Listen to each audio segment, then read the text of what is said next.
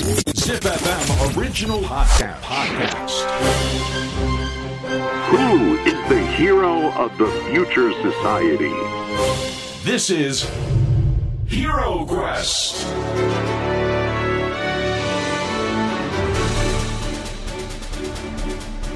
ポッドキャストナビゲーター杉原兄です小林玲奈です ZIPFM オリジナルポッドキャストヒーロークエストこのプログラムは社会の課題を解決し豊かな未来をデザインするヒーローを探す聞く冒険プログラムです。アンリさん今回もよろしくお願いします。よろしくお願いいたします。なんかレイナちゃん楽しかったみたいで。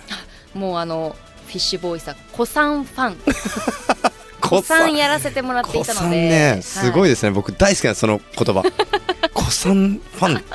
あのちなみに前回のはいもし聞き逃してしまったよっていう方はアーカイブが公開されていますのでぜひそちらもチェックしてみてくだはい。ぜひおさい,、願いしさてヒーロークエスト今回の冒険のステージに進みましょう。アンリさん私たちが進む冒険のテーマをお願いします。ドゥルルルルダン遠隔医療遠隔医療すごいご自身でうんあのハウリングをハウリングをやったんですね山彦的なね器用だオンラインですよ、まあ、遠隔とか。まあいろいろあるじゃないですか、はい。まあ、今回ね注目するのは医療におけるこのオンラインの可能性だったりとか、うん。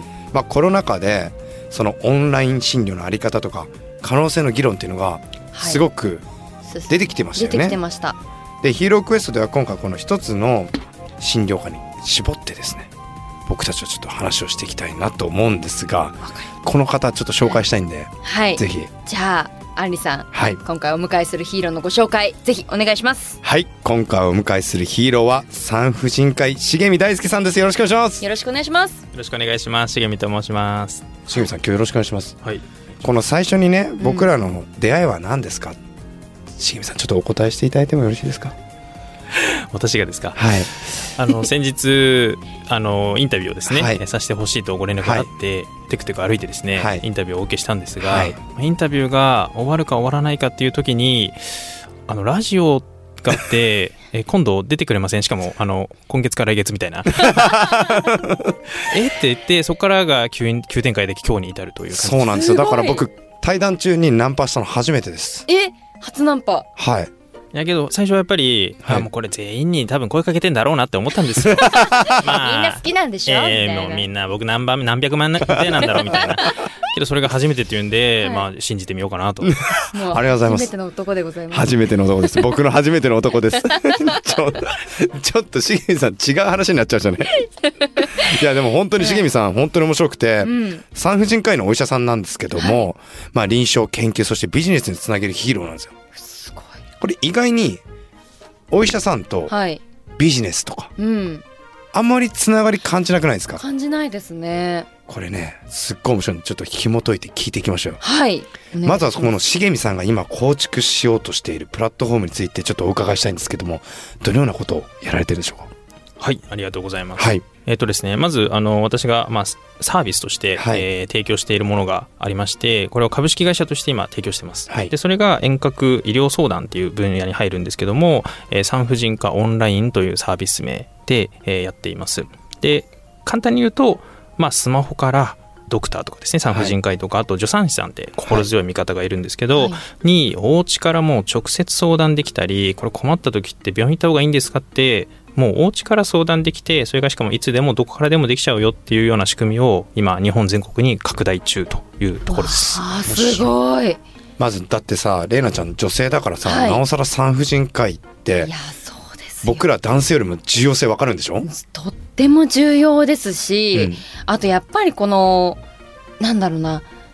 私は割と産婦人科結構通うんですね。それこそ検査が大好きなので、うん。はい。検査するんですけれどもあの若い子、はい。10代とかにも行ってほしいって私は思うんですね。すごく。うんやっぱり女性の体って複雑だったり繊細だったりするので、行ってほしいんですけどやっぱり若い子って病院産婦人科行くことだけでもね。普通の病院行くよりもドキドキすることだしやっぱハードル高いんですか？若い子は高いと思います。そうですね。これは私から見てもうん。その通りで、えーまずやっぱり10代とか若い子っていうのはまずそもそも例えば生理が来ましたとか、はい。えーなんか生理痛がちょっとありますとか、うん。そういうのが自分が標準的なのかおかしいのかさえまずわからないんですね、うん。こう他の人とあんまり比べようがないですよね。比べようがないですから。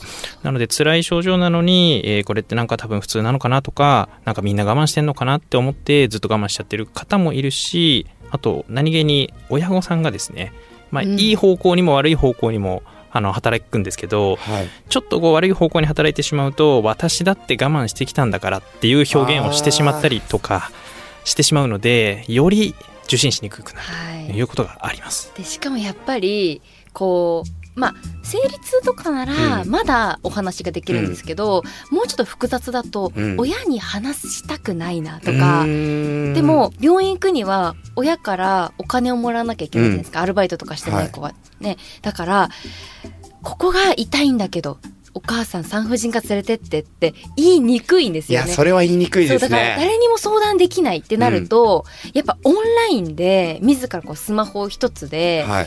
先生に問いかけられるっていうのは非常にいいな優しいないいですよね。ありがたいなだからしかもと思います相性がすごく大事だって言うじゃないですか。大事ですね。だから僕あのよくこれそれこそ重見さんと対談させてもらった後にちょっといろいろ想像してみたんですけど、病院って次の診療の時間予約するじゃないですか、うんうんうんうん。次いつにしますかって。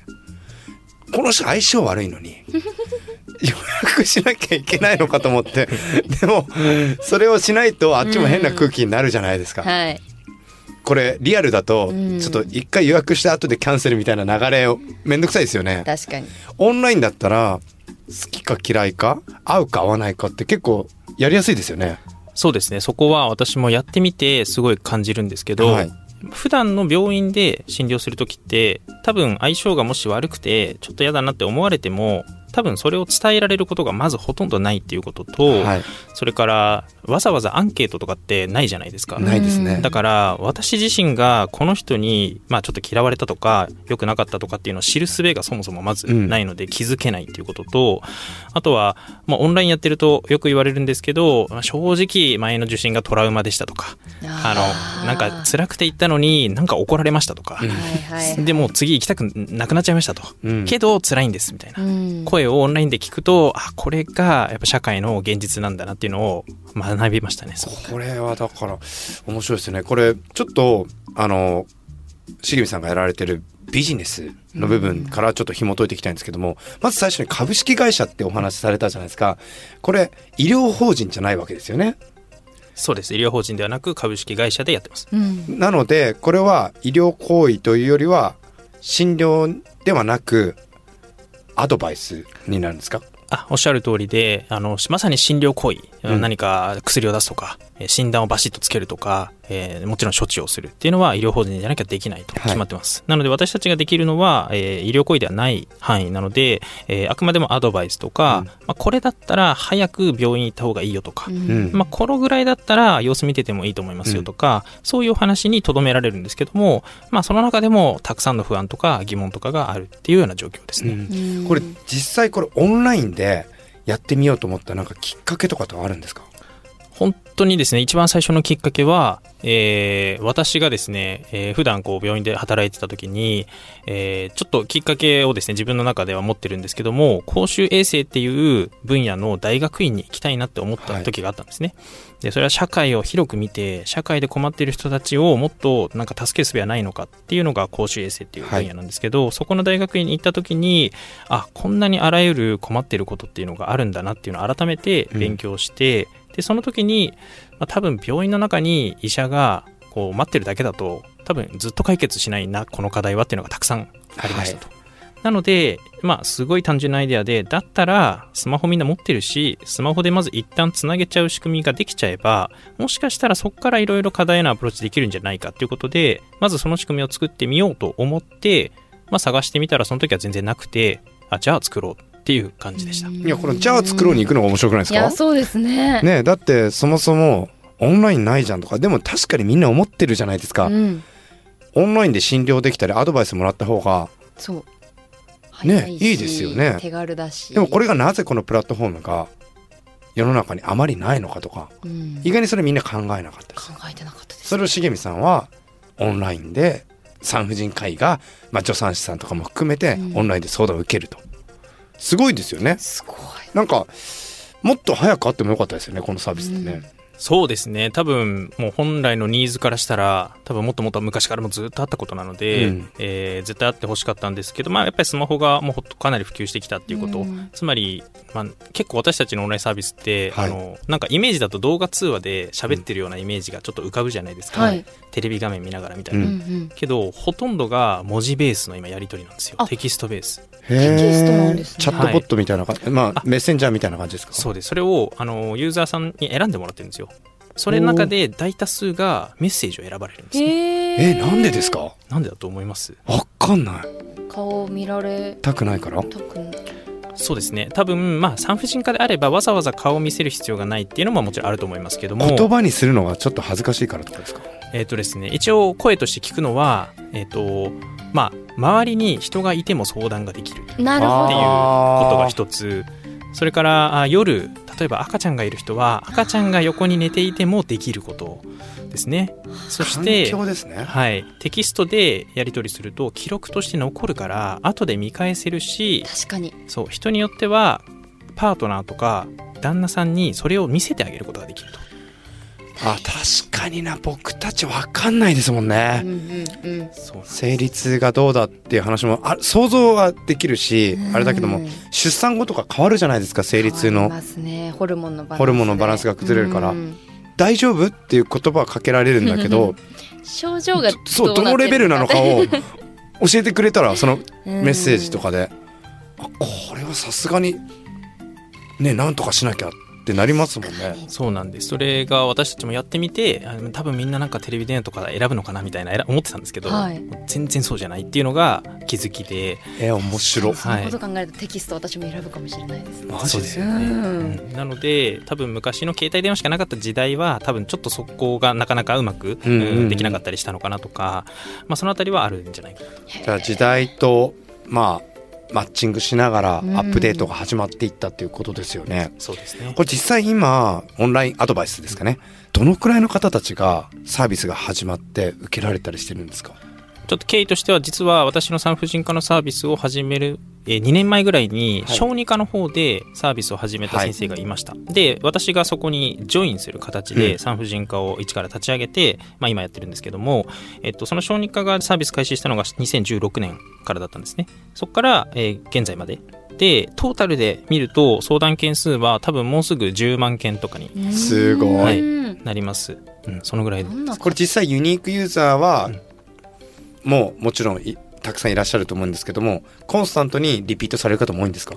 そうですね。もちろんあの全員が全員リピートするわけでもないんですけど、はい。やっぱり一部の人はすごく心配が多かったりとか、うん。あのやっぱりいろんな病院に行くんだけど困っちゃってる人とか、うん。あとはちょっとこう僻地にいらっしゃる方とはい。か、あーっていうのはやっぱりリピートされる方も多いですね。すごいすごいですね。これだって何もみんな嫌なことないよね。ないですねでも私本当に埼玉の田舎に住んでいたので、実家の方が。病院まで行く距離とかはい。そういうのも考えてうわちょっと億劫だな。あとは誰か見てるかもしれないとかいうのもある、ありますもんね。そうそうそう。田舎とかだとね。そう。そうまさにちょっと地方だともう行くと誰かに見られてすぐ話が回っちゃうとか、うん言われるんですよ「はいレナちゃん産婦人科行ったんだって。何？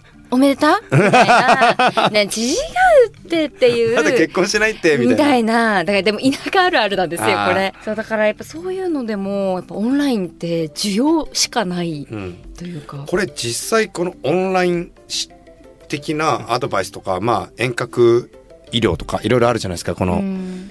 世界ってどうなんですか、うん日本と世界って比べていくと。そうですね。今のお話からも分かる通り多分お二人も「いやこんなのあったらいいじゃん」とか「めっちゃ便利じゃん」って新しい感じで受け取るじゃないですか、はいけどもう本当に日本って実は遅れてて、はい。まあ、良くも悪くも実は遅れたんですね。はい。っていうのは海外例えばアメリカもそうだし、えーヨーロッパの方もそうだし、はい。中国もそうなんですけどあのまず地理的にもうめちゃくちゃ僻地っていうレベルが日本とは全然違うっていうところに住んでる人がいっぱいいる、うん。もう片道5時間とかかかるみたいな。そういう人たちがまあいてるので物理的なこうアクセスが非常に悪かったっていう理由があったりとか、あとは日本みたいに国民皆保険でこう誰でもほとんど無料に近い状況でどこの病院でも行けるよっていう仕組みじゃゃない国が、うん。アメリカもそうですね。あるので簡単に病院に行くっていう選択肢がまず浮かばないんですよね。うん。なので遠隔でのサポート、えー医療だったりっていうのをできるだけ進めようってインセンティブがすごくありました、なのでもう本当もう10年20年前からずっとあのこれが普及し始めていてもう中国とかアメリカだと1日1日数万件レベルでこういうやり取りがもう行われているっていうですよね。なんで状況です。だから海外からすると日本すごく進んでそうなイメージですけども、うんうん実際この医療費負担っていうところで、とても安いのでなのでこの未病とか、うん。あとはプラットフォームの考え方っていうのがパラダイムシフトが起きてない状況そうまさにそうでよく良くも悪くもそうなってしまったっていう。うんですよね。これ実際産婦人科オンラインって無料なんですか？そうですね。あのこれはビジネスモデルのところに直接はい。関わるんですけども、えー、と利用者さんつまり女性とかお母さんとかはい。っていうのが、えー相談する場合その場合利用料無料です。無料。え？え？けどそうしたらそれに対応してくれるお医者さんとかい。助産師さんに給与を払えないじゃないですか、そうです払えないですよね。で僕らもお金が手に入らないと、はい。それだと潰れちゃうと、はい。なのでえどっからお金をいただくかっていうと途中、まあ、間に法人を挟むんですね。はい。つまり企業だったり自治体です。はい。なので例えば企業に導入してもらってその企業の社員さんが福利厚生で誰でも無料で使えるよっていう形にしてもらって企業さんからお金をもらうとか、うん。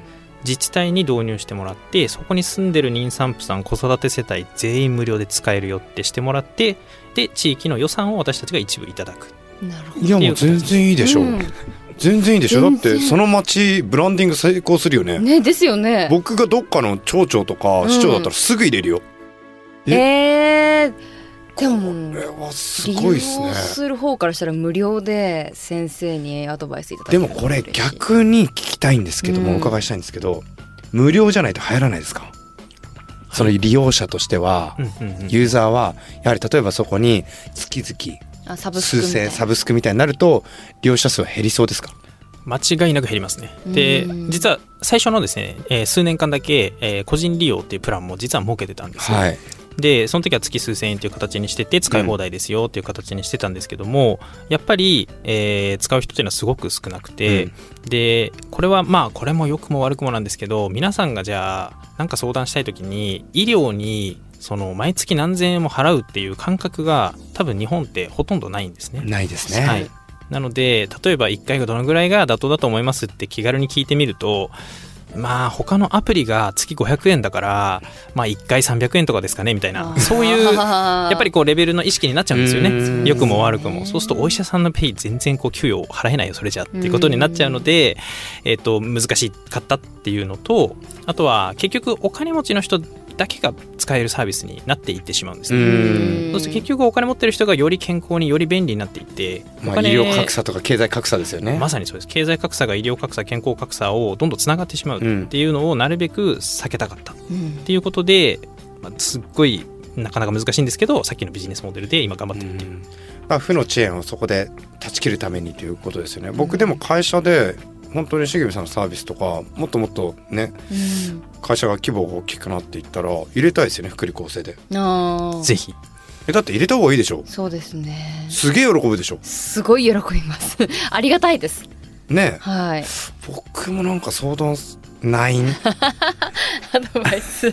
難しいよね。産婦人科に僕らが行くことはないもんねあんまりね。えー、たそうですね。男性の質問とかはあるんですか？少ないながらありますね。例えば企業に導入してもらってる例だと、はい。その社員さんのご家族も使えるっていう形にしてるので、えっと男性、まあ、つまり旦那さんとかはい。からご相談来る場合もあって例えば、えーまあ、うちの妻が妊娠してるんですけど、はい。こうこうこう病院で言われてけど僕が付き添えなかったから、うん。説明がよくわからないですとなので一緒に聞きたいですって言って例えば一緒に聞いてくれるとかそう。あとは女性の場合その更年期障害っていうのもやっぱり年を取ってからあって、仕事しながらすごい辛い方がいるので、いやちょっとうちの妻が更年期っぽくてけど自分ではなんか認めたくなさそうで、うん。けど家庭内が結構ちょっとこうトラブルも増えてきてこう私からちゃんとこううまい感じでなんか伝えたりとか受診を促すためにはどうしたらいいですかみたいな相談もあったりします。はあいやーわかるな僕あのーちょっと妻が、はい。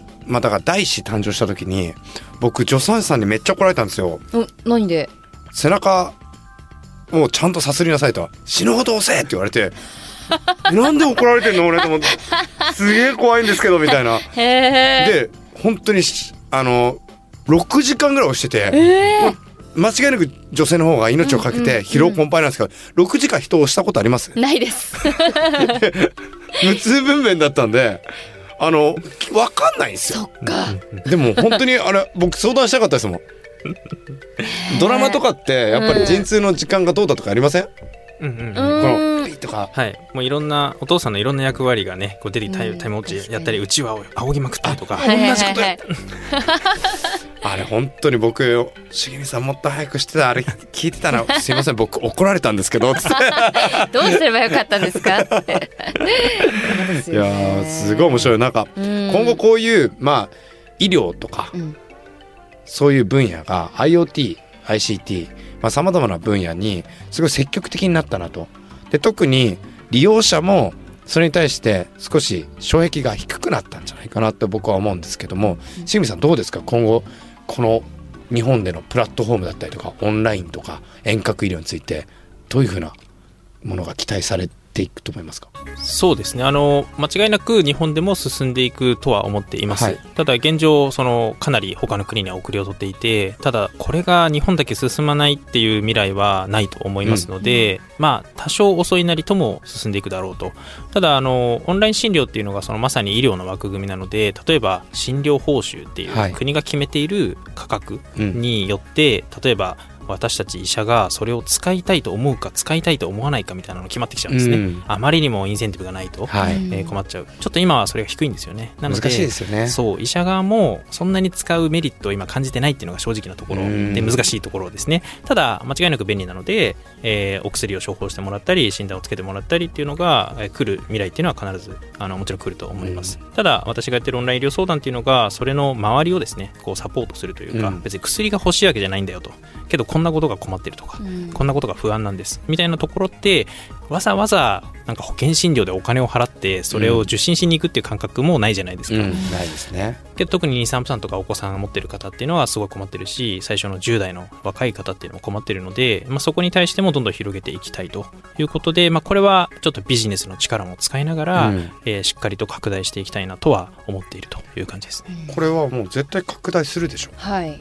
だってオンライン化嫌な人いないでいしょ。ないいないいないしありがたいですもん。だから僕らこれね多分ユーザー側というか、うん。国民全体が今の日本の医療の仕組みがどうなってるのか保険診療だったりうん。自由診療だったり、でどこまでが OK でどこまでダメなのかとか何が弊害になってたりとか、うん。障壁になってるのかっていうのをやっぱ国民全体が一回勉強する必要ありますよね。そうですね、まあ、あの皆さん自身のことでもあるので、うん。あのもちろん医療者側のえー努力も必要ですけども、あのまあ、皆さん国民の皆さん側の多分えー知ることとかちょっと調べること考えることっていうのもすごく大事になってくるのででさらにこうちょっとビジネス寄りの例えばサービスも出てきてはいるので、はい。まあ、私たちもそうなんですけどそこってやっぱちょっとピンキリだったりするんですよね、はい。さあどうしてもサービスの質だったりとかが、だからあの本当にいいサービスってどれなんだろうとかっていうのをちょっとこう見分ける目もだんだん必要になってくるので、はい、ぜひと思いますね。だからこれは自由競争に入ったってことですね。一部。そうですね応援してますし。ありがとうございます。目がキラッと光りましたね。いや本当ありがとうございます。はいありがとうございました。めちゃくちゃ楽しいでしょ？いやー本当に。ちょっとだって、うん。産婦人科オンライン収録終わった後調べるでしょ？調べます。でしょ？ていうかなんなら友達にも教えます。でしょ、はい。これ絶対流行るって。女性流行ってんだよはう。んもう知っておいて損がない。ね。うん。もうちょっと産婦人科オンラインとじゃあ僕ら男のおやつは何ですか？そうですね。メンズヘルスオンライン。なんかなんか相談しにくい。急になんか相談しにくいなんかすいませんって言って。いいやもう楽しかった。はい。ありがとうございますありがとうございました。はいありがとうございます。産婦人科医重見大輔さんをお迎えしている今回のヒーロークエスト。次回も重見さんと一緒にお届けします。重見さん次回もよろしくお願いします。はいよろしくお願いします「